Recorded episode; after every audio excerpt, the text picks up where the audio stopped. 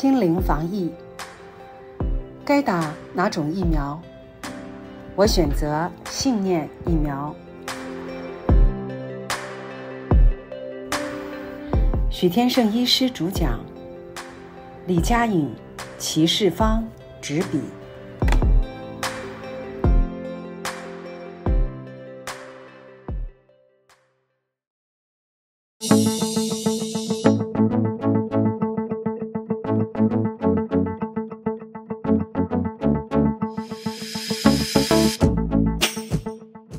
今天这个节目要跟大家讨论，其实就是我们这个流行性呼吸道传染病——新冠肺炎哦，就是英文叫做 COVID-19 哈。好，那呃，从去年的年底啊，然后到今年的年初，好像从亚洲开始就开始爆发跟蔓延，然后一直到现在是全世界几乎每一个国家几乎哦，在都在这个新冠肺炎的这个阴影底下。那我们回顾看这些传染病后，尤其是这种大流行致命的传染病的这个发展史，其实人类的这个社会生活哈是整体都受到非常大的影响哦，甚至这个世界的人口都会因此的减少非常多人哦。那这个流行的这个疾病，其实像一个隐形的奇袭部队，就是杀的我们措手不及的感觉哦。那全世界都在找隐隐之道，到底该怎么办才好？那我我们其实每一个人小市民，就是平常的自自己的生活都已经受到很大的影响哦。这个有时候心情上其实也蛮乱的哦。那到底这个流行病要带给我们什么样的一个启示？我们今天的节目里面就好好的去讨论这个面向哦。首先呢，我想说要请教战医师哦，就是说，呃。其实一提到新冠肺炎，我想大家都还在这个疫情的当当头上，其实是非常非常紧张哦。是，尤其是我们口罩的问题啦，哦，或者是说，呃，现在最近这个确诊人人数就暴增这些问题，其实大家都非常的害怕哦。是的。那这次的疫情，其实我们常常会听到说，又呃，比如新闻啦，或者去探讨，嗯，十七年前这个 SARS，嗯，好，那我想说，这次的新冠肺炎比起 SARS 或是之前那个 MERS。那有没有更严重？詹医师跟我们聊一聊这些疾病。哦，好，哦，到底就是新冠肺炎比起就是 SARS 或是 MERS，到底有没有更严重？我觉得其实很难用这个疾病的严重度来衡量。那这三个疾病呢，其实最主要是由冠状病毒引起的。嗯，好。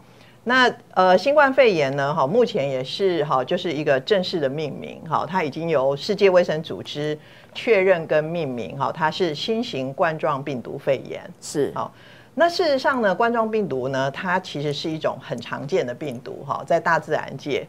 好，但是但是呢，它在一九三七年它首度被发现之后呢，哈。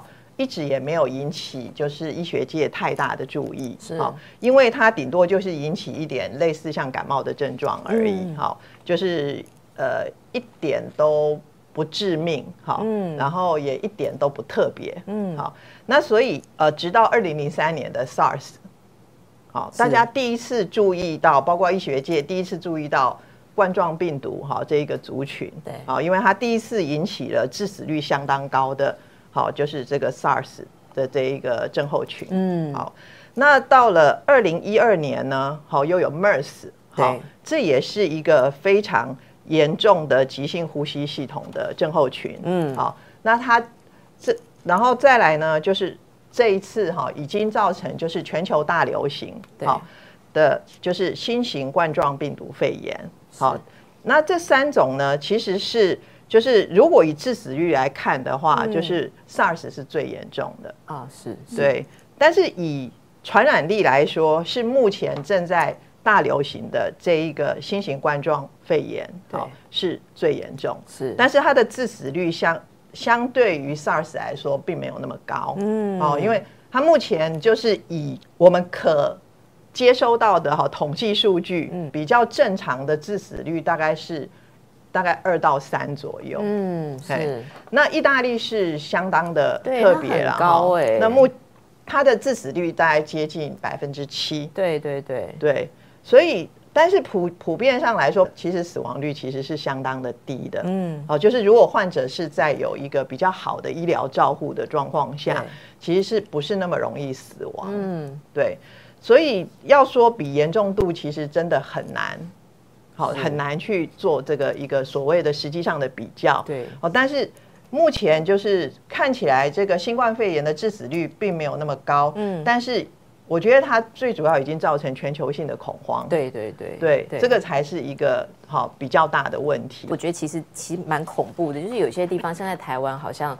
这个死亡率还好不高，可是，在意大利，这在世界其他地方，它是很高的，所以有点搞不清楚它的那个步调到底是它到底是一个什么样子的病毒哦，就是有点让人摸不清楚，所以让人觉得很害怕。那这个就像第一时间，我们常常有时候那些症状会跟流感啊，哦，或者是说对一般的感冒搞混了，有没有什么简单的方法，我们可以自己去检视一下自己？对于就是说冠状病毒引起的这一些严重急性呼吸道症候群，跟一般的就是流感来说，到底有什么差别？对，呃，目前看到的大概比较有三点的分别。嗯，好，那第一个呢，就是这一些就是冠状病毒引起的就是严重急性呼吸道症候群，比较会有呼吸困难的问题。对对，好，然后它比较需要呼吸器的这样子的哈支持性的治疗。是，好，那。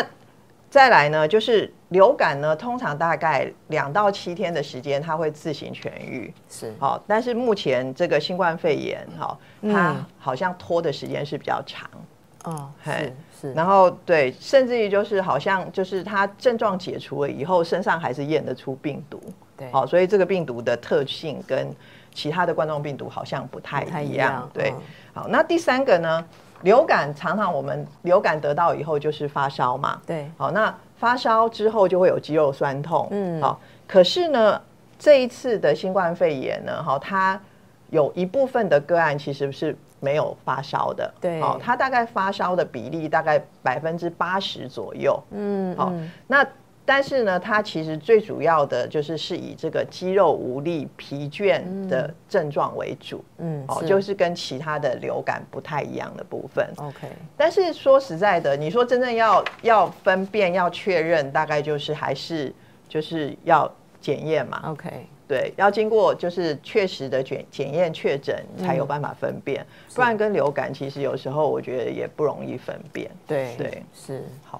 那这里我做点补充说明哈。那当然，在台湾目前是案例还不多，对，所以有时候我们会参考一些接触史，是海外旅游史，对啊。但是当爆发了一个啊比较社区感染的情况之下，是那啊其实就不容易从这个接触史跟旅游史来做判定。对。那刚才战医师提到的症状的部分，其实啊当然都都只是一个基本参考啊。一般我们讲的。感冒或这个流感比较是属于上呼吸道感染，对，那上呼吸道就是从我们的啊鼻子、咽喉、口咽啊，比如喉咙痛，对，啊，这个这个大支气管以上哈，我们比较甚至叫叫上呼吸道，对，是。那不管是之前的 SARS 还是 MERS，或是现在的这个啊 COVID-19 哈，就新冠肺炎。它比较是下呼吸道，嗯，好，所以它有时候在咽喉采样，它不一定采得到。是是。那因为下呼吸道，所以它产生的这个感染，刚提到啊，大数据目前倾向于八成可能是发烧，发烧，假如是身体的免疫系统正在产生一个免疫风暴或者在一个启动的状态。对。再是干咳，嗯，是。好，它就是这这只是一个统计数字哈，它并不是一个绝对的。了解。那因为如果是上呼吸道，那就不是干咳，其实你会很多。嗯，痰液从刚开始最早的啊痰鼻涕啊，然后这个一把鼻涕一把眼泪哈，然后从这个啊轻的痰到浓痰，成并发细菌感染。是，那因为它是比较下呼吸道，所以它的黏液主要是在细支气管，变成你咳咳的部分是出不来，少痰就是干干咳。哦，原来是这样子。对，一个是叫上呼吸道，一个是下呼吸道。那再来刚刚讲那个，因为感染全身性的。啊，甚至现在的这个啊，新冠肺炎病毒是会侵犯到全身的细胞跟器官，所以它比较倾向于是刚刚讲肌肉无力、疲倦的部分。所以三大症状是啊，大家比较能够做一个基本上自己的概念，就是发烧，对，最最大，然后再就是干咳，啊，再就是疲倦、肌肉无力。就有有别于一般大家认为的感冒症状。对对对，就是大家可以利用这三大症状，然后先自我检视一下哈。嗯，林医师有没有要补充的部分？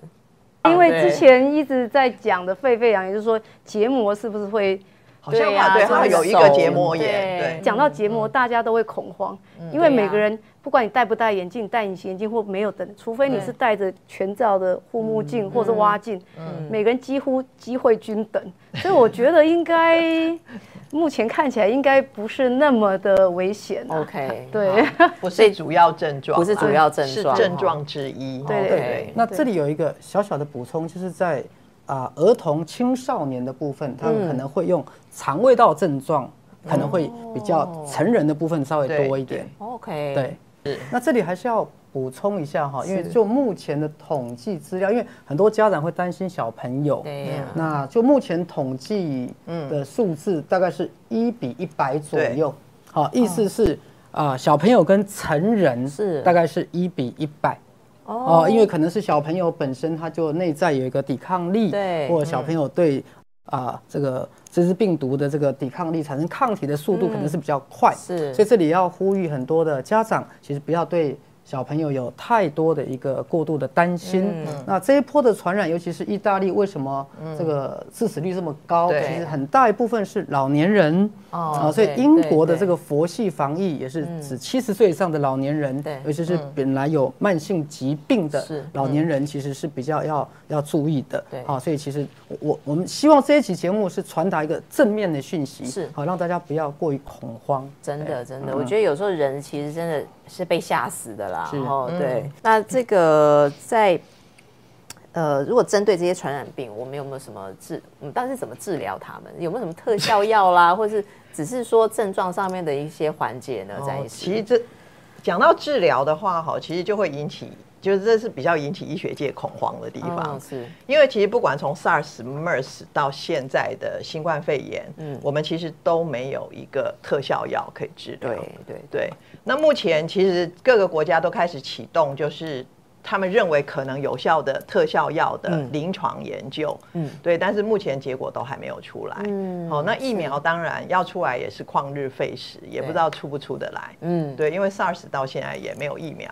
对，所以目前看起来就是，呃，医学界能够给新冠肺炎的患者，好给的最多的治疗就叫支持疗法。嗯是对，支持疗法就是缺什么给什么。嗯对于新冠肺炎的患者，哈，那现在就是只要诊断出来就收治在负压隔离病房嘛。对对。那因为负压隔离病房就是最主要是它的空气不是往外，嗯好是往内，所以它就是这一些被就是在病房里面被污染的空气呢就不会往外，是。哎，然后它会往内，然后另外有一个过滤跟消毒的这个空气的空调的系统，嗯。对，再来就是呃看它有什么症状，是。我们就治疗什么症状，就是减轻症状跟支持疗法，大概就是这个是样子。这要补充一下哈，这也是为什么大家对这个 COVID 的哈的害怕的原因，因为他刚讲主要侵袭的是肺部，嗯，所以它如果症状严重，就会导致呼吸困难。对。那大家知道啊，医学对呼吸困难的处理，可能就是血氧降低，嗯，那就是插管，嗯，好，插管治疗。那插管治疗就需要负压病房，对。可，是全台湾负压病房顶多也才一两千床，现在一千多，对，才一千多床，其正在很多医院正在改建中。对。所以它是需要呼吸器的。对。好对，它是需在更严重，它是需要 ECMO 叶克膜膜。来辅助他心肺的的功能。对。可是当 COVID 的就是新冠肺炎专攻这些东西的时候，可是我们整个医疗不是只有这些东西啊。对啊。对对对，所以就是大家开始担心整个医疗崩溃。对呀，好，所以这一波的这个 COVID 的，其实是很多医护人员其实是心中是很多恐慌的哈。那这里我还是要补充一下哈，啊，其实对于我们啊学习赛斯心法三十几年，那对于身心灵医学的角度来讲，因为平常大家就觉得健康的责任在自己，是的，是的。平常大家就认为啊，you create your own reality。对所以对于学习身心灵医学的人，他本来就觉得我的健康的力量主要在我身上，是的而医学本来就是一个辅助治疗。对所以对于有身心灵医学概念的人，他他大概就不是把他的健康死活主要交在医学跟医药的身上。是对，好，所以这里我我就觉得我们这一期的节目要传达给大家一个概念。好，当然我们医学界对我们的帮助，其实我觉得很好。好，可是，在我们平常我们的观念里面，我们就是健康的责任是自己。对，好，甚至我还是要强调啊，身心灵健康的三大好观点，一个是对身，你要信念创造实相，你要相信身体天生是健康的。对，好，那这一点在这一次新冠肺炎，我的感触特别深，是。因为有些地方采取所谓的佛系防疫，是它其实就是要让身体自己产生免疫力。是的，是的，那就不就因应了大家要加强这个信念吗？是你平常就加强信念，身体天生是健康的，那不就是你要去建立这样一个正向的思考吗？的确把我们的正念，对，对对那再来，身体有伟大的自我疗愈力。同样的，因为如果过去你是把所有健康的责任、疗愈的责任完全交在医护人员的身上，交在药物的身上、疫苗的身上，嗯，那么你这一次可真的要恐慌的大发作了。对对对，好，因为你从来没有相信过，身体必须建立起自己的自我防御能力，身体必须建立起自己的免疫功能，而外在的医疗它本来就是支持疗法，是。嗯。它本来就是支持疗法。是是，好，那这次的新冠肺炎其实也完全证明了这件事。对。好，再来，身体是心灵的一面镜子，我们等一下就会更深的来探讨，对，到底这个新冠肺炎它除了是一个病毒，它到底反映出什么样的压力？什么样的负能量？什么样在人类走向全球集体化、全球化的过程当中的区域不平衡，或心态不平衡，对对对，对或这个贫富的地区发展的不平衡，是是而任何的不平衡或强势文化也好，弱势文化也好，它一定在从历史以来，它会伴随瘟疫的发生。是对，所以我们怎么样从历史的角度，从心灵的角度来看待这个疾病，是而不只是医学观点。觉得许志刚刚讲的健康的责任在自己，对不对？是因为健康的权利其实也是自己的，对对不对？哈，所以说这个呃，如果你想享有这个权利，那当然维护我自己的健康，这里我要稍微再补充一下，因为等一下我们还在更详细讨论这个问题。对。因为最近大家最火红的话题是讨论台湾的防疫策略跟欧洲，比如说最近在啊、英国的这个佛系，嗯佛系哈大家戏称为佛系，或德国的比较戏称为佛系。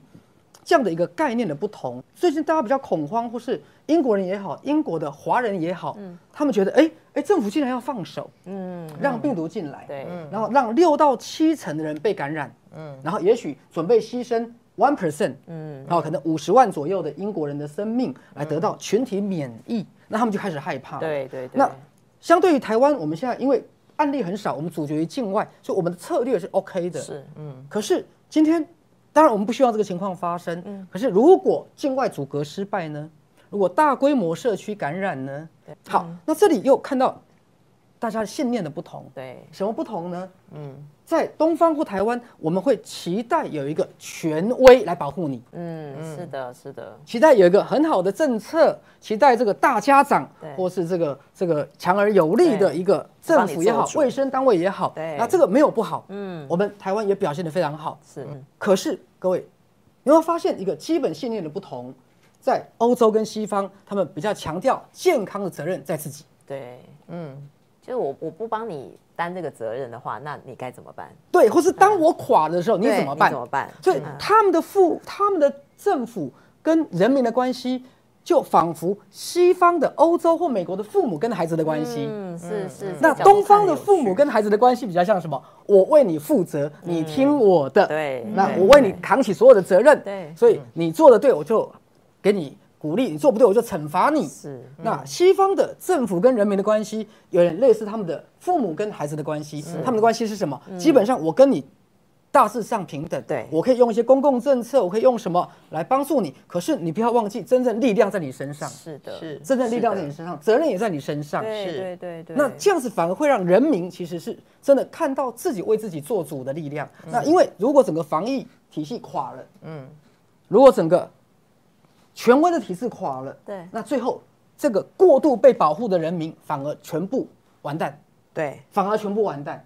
我我觉得徐师刚刚提到这个哈，我就想到说，其实我我们有时候去检视一下，就是这次疫情发生，然后呃改变了某某一些东西，那改变了什么？哦？那那我觉得刚才从徐师的这个谈的这个内容里面，我其实想到一件事情，就是个人性跟整体性的问题。哦，就是呃，当然西方国家比较注重的是个人性。那在可能东方的国家里面，比较是注重说，呃，有大家长的感觉哦，就是我们比较从众，就是在那个群众的那个团体性，我们是比较注重团体性的。那我觉得好像这一次的疫情，其实是在帮大家做一个彼此的整合的那种感觉嗯。对，就是呃，像在其实我觉得像在台湾，其实做的好像也不错，就是说。在个人性跟团体性里面啊、怎么样达到一个平衡？那像呃，现在我觉得大家慢慢学到，就是好像要我要活下来，我要至少要保命，对不对？我要生存，好像已经不是某一群人可以做到的。对，那如果他们做不到的话，我我可以为自己做什么？哈，对，所以像我我们就说自己生活周遭很多朋友，包括可能我我我自己本来三月份。可能想要参加一个什么瑜伽营啦，或者是出国去、去玩一趟。大家，我看到我们的团体里面，其实好多人都自动就说他们不要去了。嗯，好，因为这个医疗人员守的好辛苦，嗯，政府也守的好辛苦，我们应该每个人要尽一份力，嗯，而且我们也不希望回来就隔离十四天，对不对？就不能工作，不能赚钱，哦，这是生活会受影响。所以其实大家都好像自己也觉得有一个自觉在那里，就是我我。我有我要有个人性，但是我也好像也要尊重我们的团体，嗯，啊，我觉得也挺不错的这种感觉。徐师，你觉得呢？就是说，在我们这个人类漫长的历史里面，其实好多次瘟疫啦，对不对？好像在之前那个欧洲黑死病这些都，其实全球人口都做了非常大的调整哎哈。我们说调整啊哈，但其实有很多的失去，对不对？那就从身心灵的角度，就是为什么会有一个病大流行，然后要嗯，要让人口有这么样剧烈的这样的变化，那许是能不能给我们几个概念？好，呃，谢谢马博士的这个提问哈。如果啊观众朋友不清楚的话，其实马博士的博士学位是国际关系，是啊，所以其实这个疾病会牵动很多国国际际关系的一个变化哈。啊，所以这一次的这个新冠肺炎。啊、其实是继二零零三的 SARS 哦，我们觉得印象最深刻的，因为之前的嗯 MERS 或是之前的这个其他的部分，其实在台湾的部分或感感觉上并不是那么的对。shock，那么的震惊。对是。所以记得十七年前，当大家面对 SARS 的时候，其实是很大的恐慌。对。因为刚啊战医师也提到，它的致死率是将近十，对，九点六。嗯，那从这一次二零一九年的这个 COVID 到现在，大家应该觉得非常的讶异，在这么短的几个月内，全球都被席卷进来。对是。对对，好，最早从啊、大陆的武汉对。啊、到来大陆的整个周边的地区，再来到台湾啊、对。韩国、日本，嗯。啊，可是到今天其实正在大规模的流行是在意大利、欧洲，甚至美国正要开始。对。是所以我想点出一点是，大家有没有发现，从我们当人以来，嗯，有生以来第一次遭遇这种生活的剧烈改变。嗯，听说这几天美国的超市都被一扫而空。都架上都空的啊，对，所以到底人类遭遇了什么？嗯，好，那这里我想要对身心灵跟赛斯心法有兴趣的观众朋友，我想介绍一本书，叫啊个人与群体事件的本质啊，它是一本赛斯书，是。啊，网络上应该都有在卖。对，那这本书其实就是以赛斯心法的角度来分析，嗯。好，天灾人祸，尤其是大型传染病。对。好，那刚刚马博士问我这个部分，我想从几个角度切入，比如说我从一个口戴口罩好了，嗯。好，口罩表示什么？先讲两个部分，一个是我是一个生病的人，我避免把我的病毒传染给你；对对。第二个，我是一个健康的人，我避免你把病毒传染给我。对。好，那是一个人跟人之间的一种互动。嗯，好，那其实大家有没有发现，在欧洲的防疫，它并不鼓励大家一定要戴口罩。对对对，好，有那当然人跟人很靠近的地方，OK，嗯。啊，那当然原因之一是因为他们的口罩也不够对呀，对，啊，所以他们的那个意大利最近还是可以理发，但是理发是只能一个客人进进去里面。哦，进去理理完了，对。走出门外，另外一个才能进换去。另外一个。他们排队至少要隔一两公尺。嗯，好，我从这个口罩的部分来谈，在次新法里面提到的生物距离哦，是。这样的一个流行性传染病，它是否代表了人类已经过度繁衍人口了？嗯，以至于生物距离对。太靠近了。对。那所有的动物实验显现一个结论：生物距离太靠近，所有的生物为了争取食物、饮水跟交配权，嗯。嗯，会爆发敌意。哦，对哦。对对对，真的，比如说一个笼子里面太多的小老鼠，对。它最后会互相残杀对，因为你变成我生存的对手，嗯，抢走我的资源，我的空气权对，嗯，我的食物权，我的饮水权，我的交配权，对，所以当生物距离太靠近的时候，所有的生物都会把另外一个同种生物视为敌人，哇，视为敌人。好，大家记不记得以前史密斯的人口论？嗯，当人口过于膨胀，它会发生两件事，一个就是战争，嗯，用透过战争手段来降低人口数，对。一个就是饥荒，是，再来就是瘟疫。嗯。嗯，所以对人类这个族群来讲，好，这包含如果各位有印象，这一二十年、二三十年整个地球的环保问题，嗯，那今年南极也测到有史以来最高温二十度，对，好，整个冰川的融化，整个世界的人口的暴涨，啊，据说到二零五零年会到一百亿，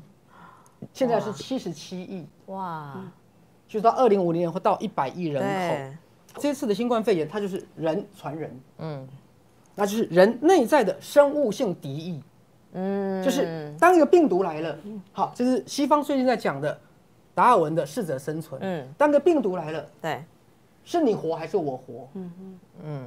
哇，那透过这样的一个传染，对，那如果降低一半的人口，那大家都能活，嗯，可是如果文明的角度，文明的部分对，不改变对。对，好，这等一下我们也会讨论。对。现在大家要急着恢复复工，嗯，好，最近近二三十年是人类经济行为到有人类以来有史以来最蓬勃的。对，对，那，我问各位一个很简单的问题：人类的经济活动持续蓬勃，我们的经济持续成长，最后最后的结果是什么结果？对，有可能是万物灭绝，资源消耗殆尽，环境污染到不适合生存。嗯，好，我记得戴口罩，我们之前就有戴口罩，什么时候戴口罩？嗯。空气污染很严重的对时候。呀，中南部的小朋友在止暴的时候，嗯，出门到校园上体育课的时候戴口罩。对，我们的小朋友上体育课到操场竟然是戴口罩，嗯，因为空气污染。是，空气污染就是人民的人们的经济活动，所以他有没有发现这一次的 COVID 的十九，它把人类的经济活动降下来了，嗯，石油降价了，对，因为石油需求减少了，嗯嗯，航班减少了，船运减少了，货运减少了，对。它要让人类怎么样？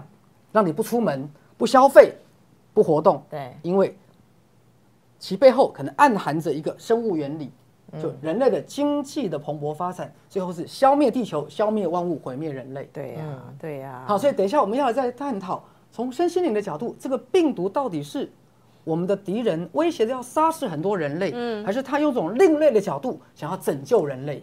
呃，徐志讲的这段，我一定要先做一点回应哦，因为我觉得太有趣了。对，就是第一个就是徐志一开始问到那个戴口罩，对不对？好，其实之前那个空气污染的时候，我们就会戴口罩。然后其实呢，你这几年其实大家如果有观察到，就是在路上或者说在捷运或公车上面，其实你会看到蛮多人就慢慢也戴起口罩，好像也没有太特别的空气污染，但是。大家都喜欢戴口罩，包括我身边的朋友，他们也觉得说，我出我就是不想让别人看到我的表情，好，然后我也不想跟别人太接近，或者说别人在公车上讲话的时候，他他的那个口气哈，他的气息会喷到我，所以我就要把口罩戴起来，就是好像已经就是呼应刚许师讲的那个生物距离的那个部分哦，就是我要戴上一个口罩，我不要让别人太靠近我。我也不想太了解你是谁。啊，好像因为这种靠近是被迫靠近，对。人口的扩展，人被迫要对各位，那其实内在的生物性的一种东西是会，对对我刚刚讲，生物上会竞争食物，嗯，竞争交配权，对，竞争呼吸的空间，对。那竞争饮水，所有的东西都变成就是你就是我存在的敌人。对呀，各位想想看，大家如果觉得徐师讲这段很遥远，请问你的孩子从小出生要不要跟人家竞争？竞争学业，对啊，竞争进公立幼稚园，是啊，那竞争进好学校，嗯，对，竞争进好公司，好的公司对，啊，这个全世界排前一百大，对。啊在台湾要进台积电，是里面哦然后要往上爬，对。还要把同事怎么样干掉。干掉，我们一辈子在过着把别人干掉的日子，是而往上爬。的，这样而一讲，这一次的新冠肺炎，它终于让它如此的具体化了。对，就好像意大利的情况，为什么死亡率接近七？嗯，因为大部分是老人家。对，那老人家就是国家的负担人口。哦，对意意大利这种经济状况不佳的国家对，他领这么多的健保，对领这么多老人年金，对享用对这么多的这个享受，可是他对。没有生产力了。所以对年轻人来讲，其实老人以以物竞天择，每消灭一个年轻人，负担减轻一分；每消灭一个真的是 听起来好恐怖。每消灭一个老人，年轻人负担减低一真的分。真的，对，所以我就凸显出很多问题，因为大家活得好辛苦，对。全世界人都活得好辛苦。对对。我觉得刚刚徐医师在讲那个就是竞争的问题，嗯。嗯，就是我们从出生开始就开始不停的要竞争嘛，对。我觉得在这就是现在的父母哈，就是之前我们说，我们就徐医师也有提到，就我们现在其实是一个物质条件最好的一个世代，对可是现代的父母却是最焦虑的一个世代，嗯。为什么？因为从小孩一出生，父母就开始要烦恼嗯。他的小孩的竞争力够不够。父母的焦虑，但现在孩子以后在社会上不能生存对啊，没有竞争力。对。你看所有的教养孩子，是。找工作、学业都是在提升竞争力。但是。一次新冠肺毒就解是。新冠肺炎病毒就解决大家很多难题。呃，刚刚徐医师说，就是以我成就是作为一个妈妈的这种心情哈，我就从过去很焦虑他们的竞争力不足，到后来就慢慢接受他们啊，确实是竞争力不足，嗯，好，然后最后就觉得也没关系，嗯，好，对，因为呃，其实很多的就是人生的路不一定是要竞争力够，嗯，对他走出自己的一条路，不见得要跟别人竞争，对对对，然后从慢慢的走出这一种竞争力的阴影，这样哈，这个是我觉得这是我们家两个小孩给我的功课了。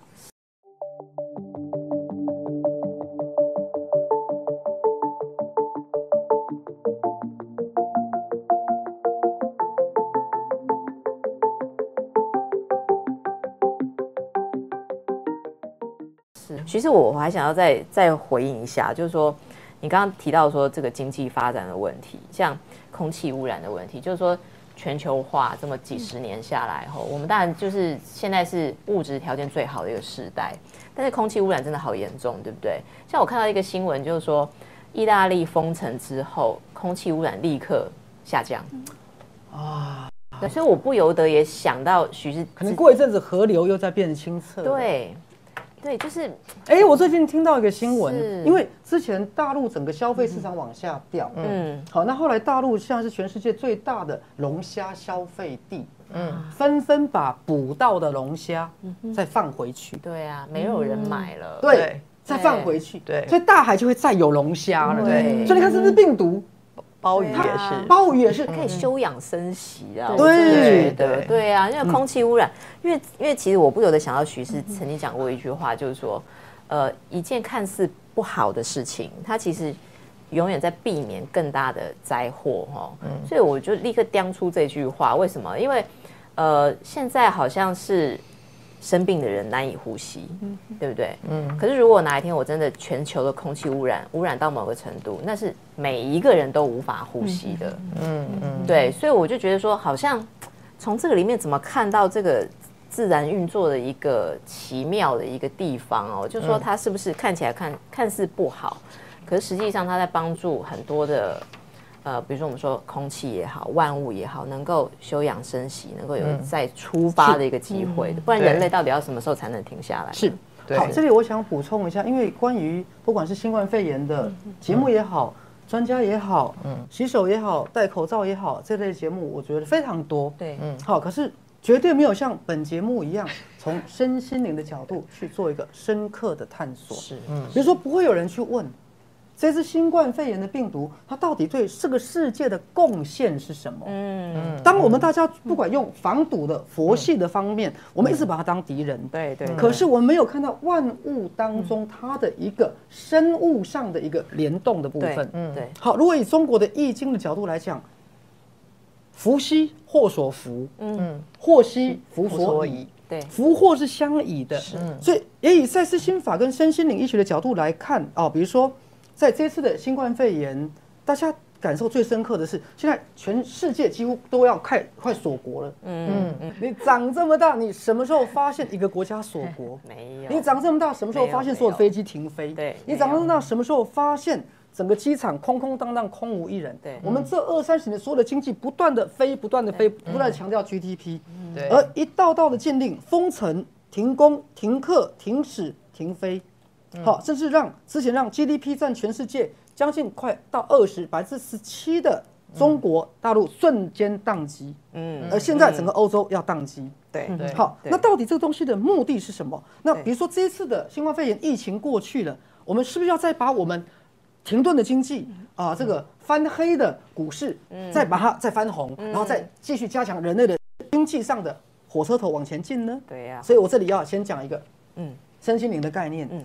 如果病毒在告诉人类，你们这样的一个经济发展，最后是让大家都没有空气吸，饮水污染，最后你们人类即将自相残杀。对，那么凶手不如让病毒来当。嗯，所以我们现在要重新看待经济的是，这个经济的发展，它只是在追求满足自我的需求。是是是，满足我们生产那么多的商品，满足所有自我的。内在匮乏的膨胀的这些物质，还是一个经济发展，它其实是用整个人类身心灵的整体角度来作为一个重新的考量。我举个很简单的例子来讲，我们以前当孩子的时候，我不知道在座其他的专家是不是在一个啊 农村的环境长大，或是在都市，可是都市其实旁边也还有田。哦，还有田埂路啊，这个还有小池塘，我们还叫大哥哥好不好？咱们去抓泥鳅。对，好，我们可以去捕蝴蝶，去抓泥鳅。可是现在的小孩呢，在什么环境下长大？学校、钢筋水泥、安亲班、补习班、考试，他没有任何跟大自然的接触。这就是我们的经济发展。小时候我们穷，可是很奇怪，大家都觉得小时候为什么我们比较快乐？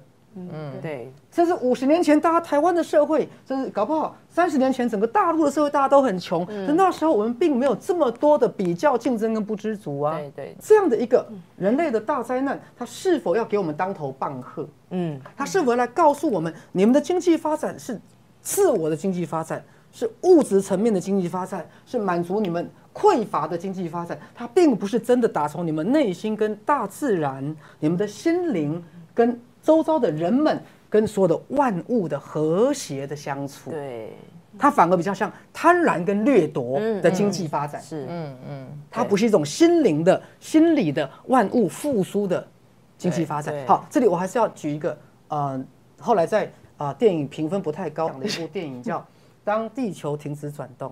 哦，好喜欢看！前几天还看了一次，对，真的由基努里维主演的，他扮演一个外星人，对对对，然后带着非常高的科技，带着地球附近几个。高度发展的银河系的文明来到地球，那刚开始女主角很高兴啊，你是来帮助地球？她说是的，我是来帮助地球的，因为地球啊物种丰富，好，可是现在的地球面临毁灭，物种灭绝，怎么怎么样？她就决定帮助这个外星人。后来她终于搞清楚了，外星人说，我们观察地球。四五十年，我们终于找到帮助地球的方法，我们就是要消灭人类。嗯嗯嗯嗯，对，人类是地球的毒害。对，他终于找到方法了。细胞，对，就是他们要借由消灭人类，让地球所有的万物复复苏，对，复苏。因为当那个美国国防部长跟他说：“你侵入我们美国的领空。”嗯，那个外星人就说：“怎么？”怎么领空是你们人类的？嗯，领空不是也是麻雀的吗？对呀，领空不是也是老鹰的吗？嗯，什么时候你们人类以自己跟自己的 ego 自我取代了所有万物的生存生存权？嗯，在这边的话，我先请问一下林医师，就是你是这个眼科诊所嘛？对，那你觉得就是说眼科这么近距离？面对那个病人，你们有没有做出就是做一些比较不一样的措施，或者说来看诊的病人有没有减少，或者说你在你所知的，就是在医疗院所这些看诊病人的这个状况有没有受到一些影响？呃，像我在记得过年期间，这个疫情就已经开始在在烧嘛，嗯，但是那个时候我还是就是老神在在，就是笃信着那个诶。身体健康是自己的，然后身体有自自然的疗愈，赛斯学的很好，对对对，好，所以所以所以我还觉那那段时间我没有戴口罩，然后也是去咖啡馆吃饭干嘛的，好，当然遇到咳嗽那种病，我本来就有点洁癖，就会离远一点点，嗯，可是后来开诊以后，就大概过完年嘛，开诊开始我们的疾管署，我们的指挥官就有很多很多的，每天都发布讯息，因为我们是医疗院所。我当然每天就会看看他的看他们的赖友今天有什么什么哦要公布的，对，然后也慢慢的就很进入状况，也开始就觉得哎有点担心了，所以基本上过完年之后，我们就是一样，就是宣布要戴口罩，对，哈，戴口罩才可以入内，然后每一位都要量体温，然后我订的口罩，我本来想说，哎，我那时候还想说没有嘛，大家都要戴口罩，那我们有些病人买不到口罩，我们就送他嘛，结果就跟厂商订的十盒。他说没问题，过完年跟我说林医师全部没有了，这样口罩是最好的，全部都被管制了，对对，全部都没有了。那因为我的诊所主要是大部分是做儿童近视控制，所以对，所以其实大部分的小病患是孩子，所以我就觉得也还好。那当然，但我们还是要行礼如仪嘛，因为指挥官就是说要戴口罩、量耳温，所以我们都这样做。然后直到最近开始，前一阵子怎么，我一直以为天气热一点可能。我们就像 MERS 跟 SARS 一样，就忽然疫情就解除了。嗯，可是后来最近怎么开始就一波又接着一波？所以最近我的诊所，我其实我的我的想法是，就是国家指挥官说什么我们就照做，因为他们要求我们医疗院所只要进来的一定都要用健保卡刷旅游史。嗯嗯。好，因因为健保卡已经跟出入境管理局已经连线了。对，有真的有。然后呢，好。然后那个体温，然后酒精喷手等等的，我们都做得很贯彻。到最近更夸张的是，我们现在已经把自动门改成手动门，因为不让人家自由进出。啊，就说一定要在我们的门外面经过我们的检测，阻绝于境外。就是再严格，搞不好就来就只有一个患者能进来。即使在高雄，我们也也是这样在做了。但是其实我的心里是常常在挣扎的，嗯，因为我学赛斯，我也知道说不用这样恐慌。可是因为我们是医疗院所，我也还是担心说，万一真的有有那种趴趴手的病人来了，不但我们要停业，我们可能所有的病患。这十四天来过病患，然后哦，一个家庭、一个一个学校等等，可能都要可以。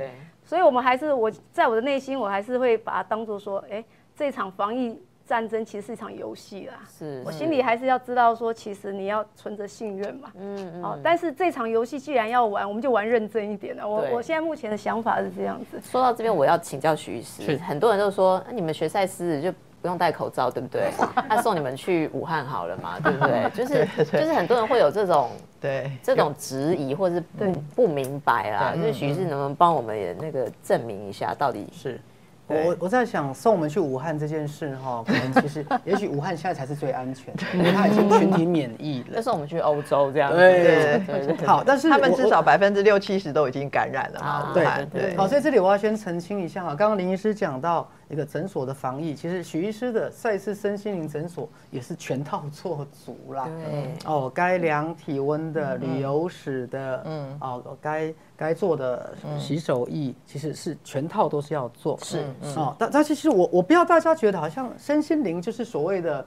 呃，什么刀枪不入哈？其实不是这个意思，而是 我们该配合国家政策的。我们在人多的地方，我们该嗯。啊戴口罩的，我们保护自己嗯。是 OK 的，我们不需要特别去 challenge 去挑战任何东西。但是重点不一样，是重点，我们的心是安的，嗯嗯，对，我们的心是安的，我们是带着一种平安跟喜乐的心，这是我们是对身体的信心增加。好，那我我之前其实有开玩笑讲过一句不得体的话，我我这不得体的话，我还是要跟大家分享一下哈，就是。嗯呃，当你真的焦虑、恐慌、失眠啊、你你该做的要做，但是很多灾难性的啊、负面的新闻，我还是建议各位对，先不要先先不要看，对，因为光是最后你的恐慌，有可能是造成你自己身体里面的不平衡，对对而那个不平衡可能对你造成的危害是更大的，嗯嗯啊，因为人体里面本来就至少有一二十种的致命的细菌跟病毒，那当我们的身体整个平衡的时候，它反而是在保护我们，对，嗯嗯，好，所以大家你们的心是要安下来的。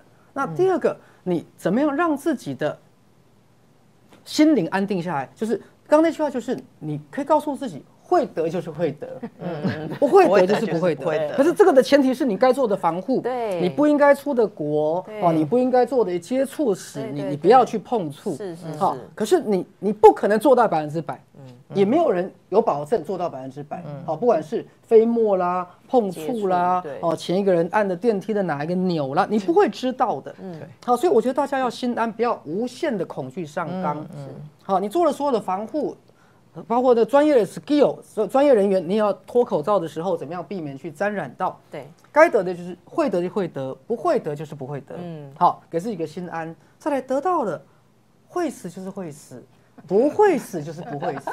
嗯，这一点更重要，因为大家刚在一事情讲过了，目前新冠肺炎的病毒主要是靠人体自己的防御系统的建立。对，今天插了呼吸器，甚至用了叶克膜，也只是让你的免疫力建立起来的过程，帮你一把而已。对，对，你不会因为插了呼吸器会死的变得会活，嗯，对。你也不会用了叶克膜对，一定会死的活起来。没有，它只是延缓你的时间，你等到你自己的抵抗力起来了，而助你渡过难关。那最后关键是谁决定谁会死会活，还是你自己。对，还是你自己，所以反而大家的是啊营养要充足，睡眠要好，洗手的这个部分建立良好的习惯。我我觉得反而大家心要安下来。是包括赛斯心法里面说的，所有的灾难都是化了妆的祝福，对所有的发生都有其正面的意义。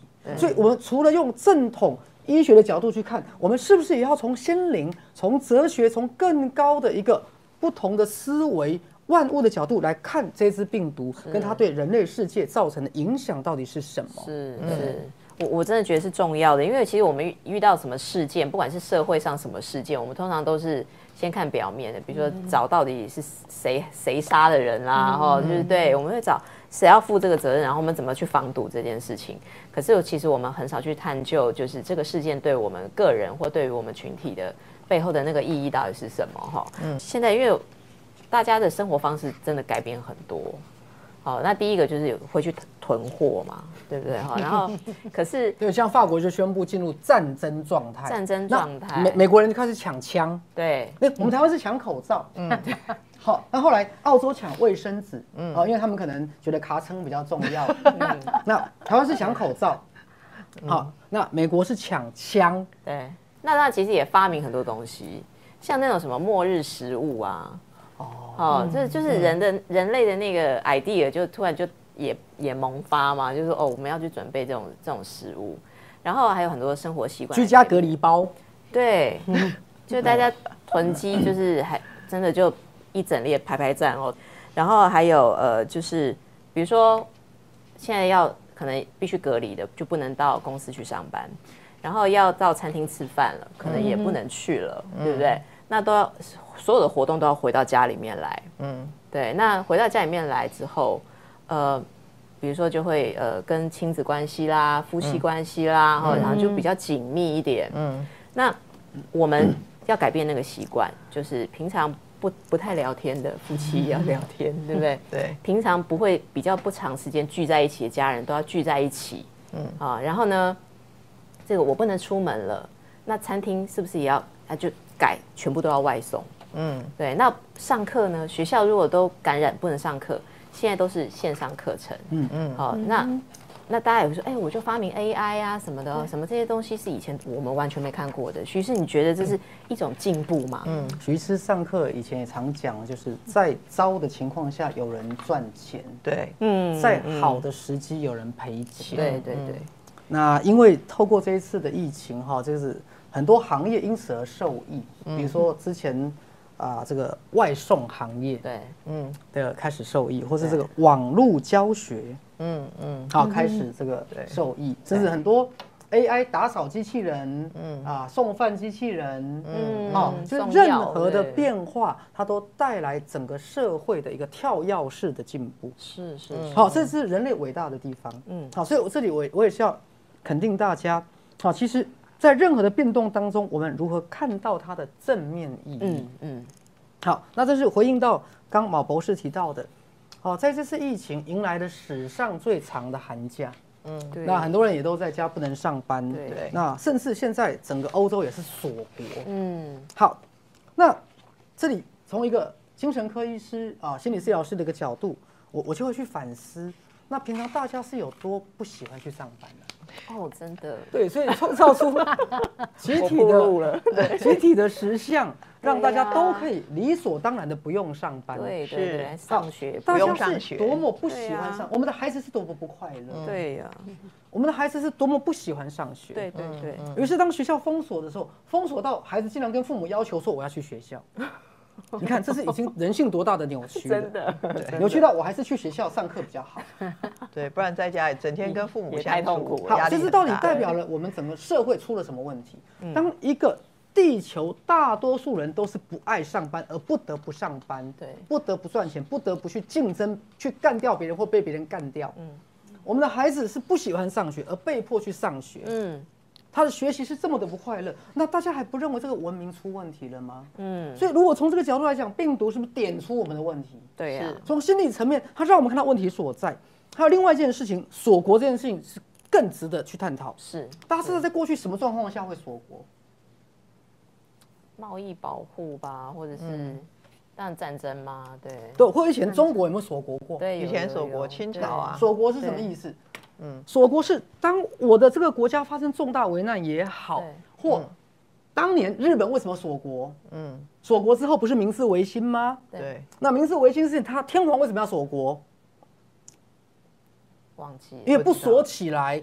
面对西方，我整个民族尊严是不在的啊。对了，所以锁国代表什么？代表我自卑，我恐惧。好，那我为什么要特别提到，在全球化的这么剧烈的情况之下，竟然走向锁国的道路？嗯，那表示什么？表示这个时代的人们，他们整个全球化的过程，它带来更多内心的变化，而且那个内心的变化是赶不上外在变化。是，于是透过这样一个病毒的疫情，每个国家关起门来，好好的看自己。嗯。当我的内在的身心灵调整能追上外在变化了，我才会再度把门打开。对，是，它代表的是回来的一种内在的醒思、内在的调试、内在的一种心理的整顿的过程。对我，我我觉得，我觉得许医师刚刚讲的这个，我就让我想到说，其实那这样我们后面这几年的全球化是不是其实是撑起来的？大家其实是。硬跟起来的，就是其实我心里已经有变化，但是我还是要打开门做生意，因为我要赚钱嘛。对，啊，那某可能某一些人特别有钱，我要特别，我可能心里对他不满，我还是得要放拉低我的身段，我要赚他的钱。但是，可是我忽略我内心的感受，我忽略我内心感受，因为我大家只要经济，对，可是问题是你内心其实很多的。对，卑微也好，很多的不平衡也好，很多的愤怒也好，很多的相形见绌也好，那些东西都没有处理。是，嗯，那像我，我其实十几年前在欧洲嘛，在西班牙念书，那个时候其实，呃，他们看到我们就外国脸孔哦，我们去 shopping 去买东西，那他只跟你讲西班牙文，你连讲英文他都不理你的。对，那可是我去年，去年我又回去西班牙一次，嗯，我发现其实店家都好 international，好国际化了。然后呃，大部分去 shopping 很多，尤其是某一些呃观光客喜欢去的，嗯，几乎都是亚洲面孔啊在消费。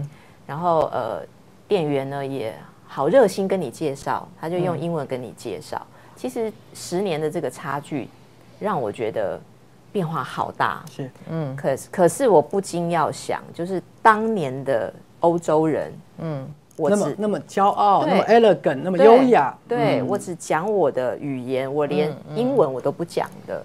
是到今天，我就是看到你，我好愿意告诉你我的产品是什么。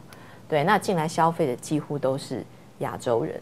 我其实，在猜想他们心里的变化会是什么啦。好，所以马博士那一段就是变成你本来要问问我的这一段了哈，我跟大家分享一下，嗯。就是呃，徐医师，新冠肺炎的疫情持续在全球延烧，某些西方国家的亚裔居民对。因此遭受前所未有的公开歧视。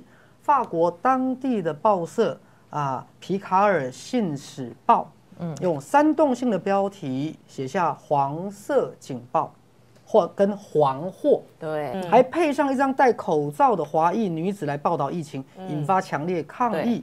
该报虽然很快就道歉，表示不是故意使用某些最差的亚裔刻板的印象。那这一波疫情目前引发的种族歧视正在全世界蔓延对，跟刚才你说的这个心态有没有关联？我再讲一个，去年啊，徐医师啊赛斯管顾带团去奥地利的一个小故事哈是。他说我们到维也纳，然后刚好有一个啊朋友托说，哎，徐医师你在维也纳，那帮我看看有没有什么啊劳力士的手表哈。嗯，好，那刚好在维也纳那边逛街，精品店逛街，哎，就走进去，然后啊很快就走来一个华人，哎对跟我说中文，对对有。对，现在欧洲的精品店基本上都雇佣中讲中文的店员。对对啊，就问他说，哎，那个，请问一下，你们有没有这个啊什么绿水鬼？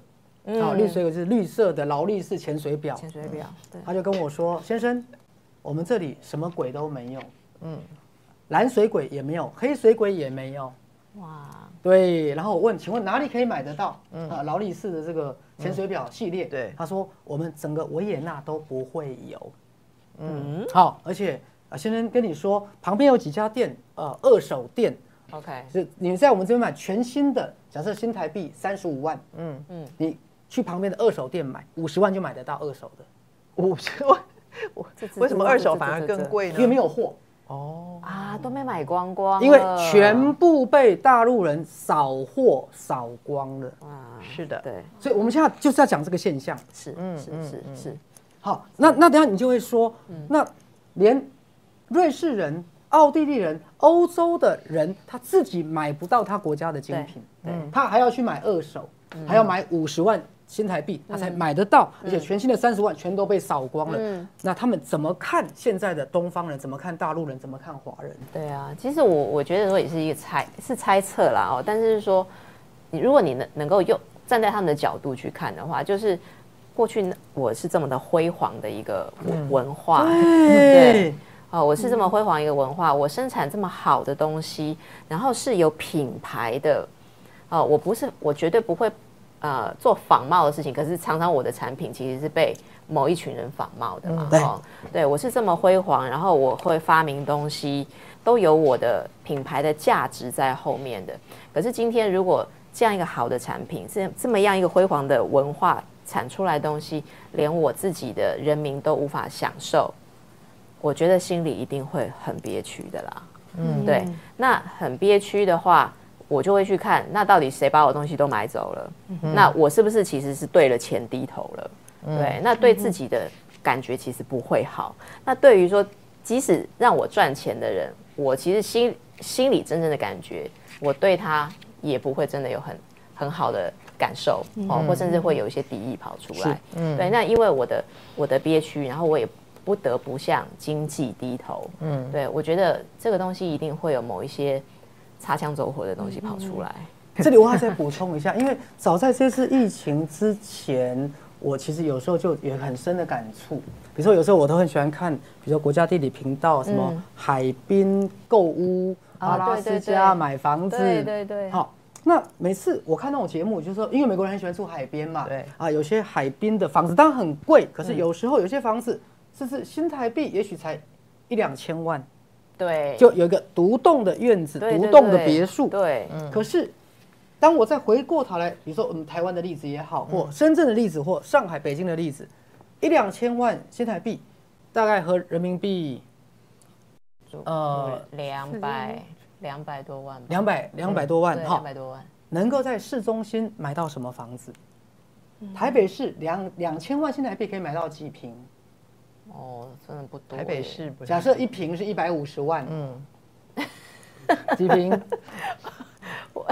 十十几平而已吧？对。对啊，对，啊，十几平，买个小套房，小套房十几平，对不对？嗯，当我看到这些节目的时候，我心中百感交集。对，嗯。能够在台北市、新北市买得起一间房子的人，现在你到美国去，不要在市中心了哈，在稍微偏一点的地方，你可以买到独栋别墅。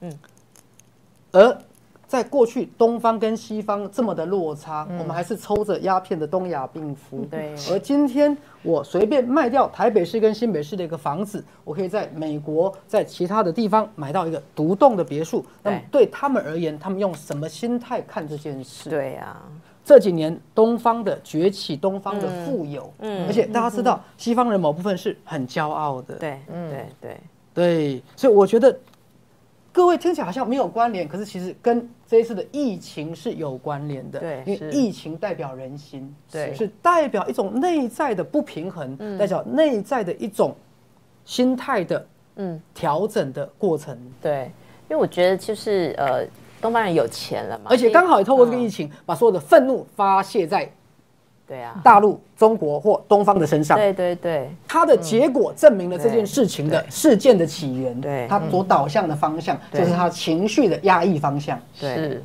但我真的是觉得内在真的是创创造了外在哈，所以一个瘟疫的形成也好，传染病也好，它会造成文明板块的重新重组。是的，是。是的，而经过这一次的疫情，各位就会看到所有的强弱的消长，嗯，对跟这个世界它要演变到什么样的方向？对。好，包括东方的崛起也好，嗯。或是到底人类的崛起到底对地球是福是祸？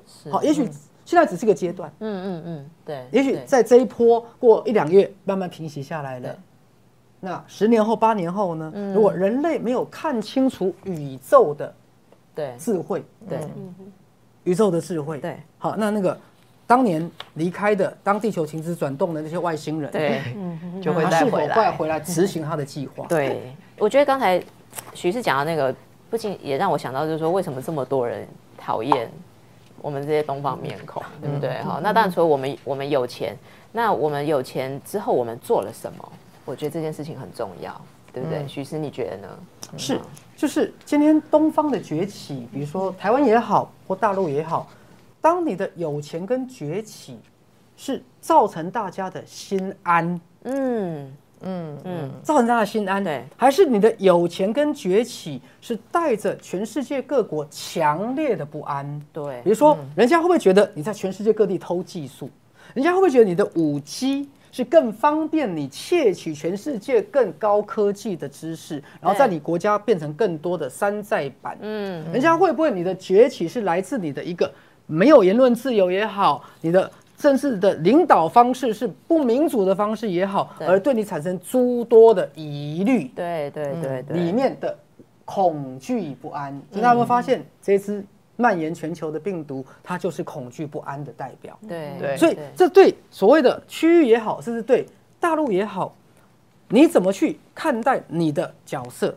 你怎么去让你自己跟世界接轨？你怎么样让你的崛起，让你的人民的富足，让你国力的强大，是带来更多区域的安全也好，带来全球人类的一种嗯心安。跟尊敬或尊重，那我觉得最近其实大陆有一点这个趋势了，就是他慢慢要怎么样去帮助周遭的国家，对对因为病毒是不认国界的，对。对。好，所以这也代表当一个大国崛起，嗯，它世界的震动，而这个震动是如何迈向一个健康、一个心安的方向。好，对包含对位处在台湾，好，两岸同文同种，好，那这个过程如何是一种和平的对。过程，如果是一种这种心安的，好，而不是让任何一方感觉到不安的这样的一种政治局势。对对我觉得这是重要的。对，真的，因为其实真的大家都是一体的，对不对？哈、就是如果我崛起了，我可以做些什么，我帮助到、到其他的人，那大家会觉得，因为我的崛起而大家感觉到快乐，跟他们也觉得富足，大家都平衡，对不对？好、这样这个过程可能会比较好。那可能现在就是在一个失衡的状态，所以病毒就跑出来，对对不对？它就要打破这个。好，这就完全符合中国的智慧，嗯跟符合中医的智慧。我我常讲，中医本身不治疗疾病的。我告诉大家，中医是具有非常高的智慧。它的智慧是干嘛？它的智慧是，如果你有疾病，我根本不对付这个疾病，我也不对付这个病毒、这个细菌，我是让你身体恢复平衡。对对对对，中医不是针对疾病，是针对整体。当我帮你的身体整体恢复平衡的，你的身体自动就会把这个疾病排除。对，所以来现在中医其实已经不是这个这个高深的理论。我刚讲它是要帮你治病，可是这就落入西医的那个有头头痛治头、脚痛治脚的概念里面，对而，中医的概念其实是更有智慧的。我刚刚讲，它是让你整体恢复平衡，嗯所以疾病只有在不平衡的时候会产生。对平衡了，它就消失了。所以这个病毒的更高的目的是为了达到整个世界的平衡，人内外身心灵的平衡。我们从这个角度来看它，你会有不同的心态。但是我们再强调一遍，这个角度并不排除我们要戴口罩、洗手、保护自己、减少传播途径，是不矛盾的。只是这些东西你只能治标，不能治本。对你无法去看到整个疾病形成的目的跟它的走向。是我真的觉得好像我们在一个转型的一个过程里，对，尤其它的哦不平衡。对我我真的是在在找回平衡的状态，而且如果找回平衡了，嗯，人类各国的心态平衡了，各种东西平衡了，这个疾病自然就消失。就是说一直去找疫跟苗，人一样。对对，这找疫苗也是一个方式，但是这个内在的功夫要去做到，对不对？其实刚才也讲到说，该做的防护不可以少。这边我也是再回来问一下我们赞明医师，哦，就是要 cue 到你，对不对？嗯哦，就是说。呃，现在我们在这个，我们有很多的措施嘛，对不对？很多的管制，你可不跟我们讲一下现在的重点，让让大家听到也可以稍微注意一下。呃，管制的部分哦，其实刚刚就是呃呃，瑞安医师已经有把那个嘛，他们在基层诊所的一些采取的步骤，嗯嗯，但现在其实，在就是医院体系的部分哈，大家也采取了非常多的管制的步骤哈对。为什么呢？因为其实医院也在目前的在防疫的这个部分，其实是担任了一个很重要的好嗯这个角色好对，因为我们没有没有一个特效药，可是我们这些病人都需要支持疗法。嗯，对，但是现在如果只要有一个确诊病人，在他还没确诊的时候接触过的那一些医疗人员，嗯嗯，都必须被隔离嗯，啊。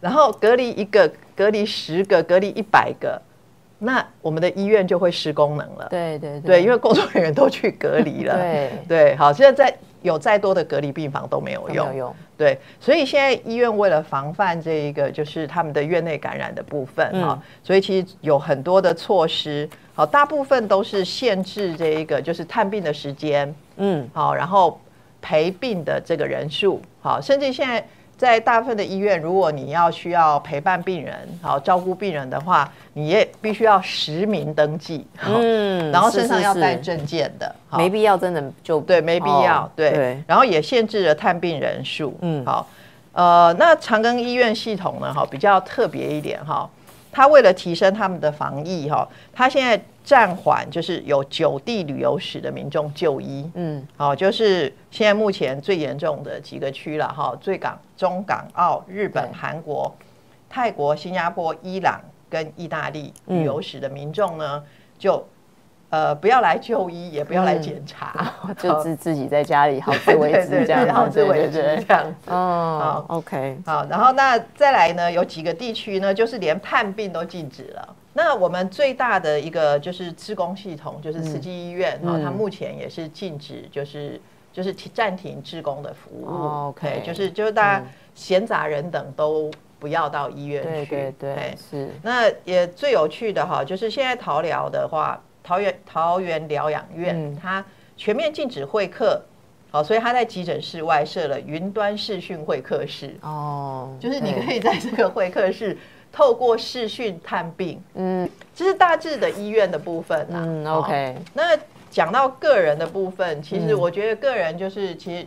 就现在大家都知道要戴口罩嘛，哈、人多的地方、公共场所都要戴口罩。对。那也尽量不要去人多的地方。哦 对对对。再来呢，就是这一个，就是多洗手。嗯，哦，就是现在清水跟肥皂是大家的好朋友。是是，好，那干洗手呢？哈，也可以补足一部分，就是在你没有办法洗手的时候，嗯但是干洗手大概没有办法达到真正用清水跟肥皂洗手的效果。是。对，那所以就是大概是这一这一些部分，就是、嗯。还有就是大家就是饮食要均衡嘛，嗯。好、要靠自己的免疫力，对不对？好，然后要呃就是睡眠要充足，嗯嗯。嗯，那这些啊、还有就是，如果尽可能，当然也可以要做一些好适当的运动，适当的运动。嗯这都是让我们的体能有没有跟免疫力是保持在一个比较好的部分。好对。的，那除了这些部分的话，当然就我们就要请徐医师说，就如果做了这些，你还是心不安的话，怎么办？对对对对虽然面对外在的世界这么多的纷乱不安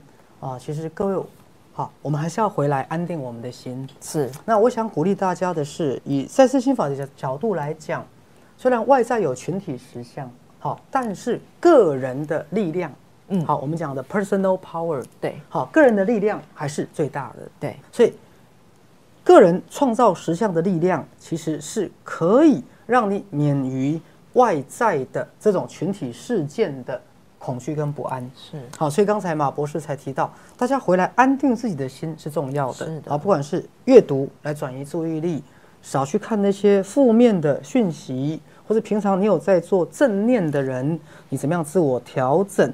那把一些认知改变到一个比较增强你的自我的一种肯定。对。那这个有时候上网哈，许医师的这个线上冥想，对。啊，如果各位你们希望透过冥想来让自己的身心平静，那也是很值得来为大家推荐的。是这个世界局势的变化，像我以前学这个国际关系，好像都在看事件，但是其实很难去看到这里面人心的变化。可是人为什么做出某些行为，其实是他内心所驱动的哦。所以要往这个内心去探索，我觉得这个才是一个最终极的一个办法。不然的话，为什么我们有这些病毒？其实老实说，如果我们真的相信我们的内在去创造外在的话，那这个病毒是不是也是我们所有人人类的这个集体潜意识哈、要让这个事情发生在我们的这个世界上面。那如果我们先撇开善恶对错好坏这件事情来说的话，它对我们每一个人个人，还有我们集体的生活，到底要带来什么样的改变？而这些改变背后又有什么样子的意义？也有我们自己一部分贡献在里面。对，所以我在想，呃，尽管在这样一个严峻的疫情底下，然后该做的防护做好。让我们能够平平安安的，然后再怎么样，这个个人性跟我们群体性中间找到一个平衡，在很多的封闭跟开放之间找到一个平衡，然后让自己的心态慢慢调整回来，跟自然慢慢做一个结合哦。我想这个是这个疫情要带给我们要学习的地方。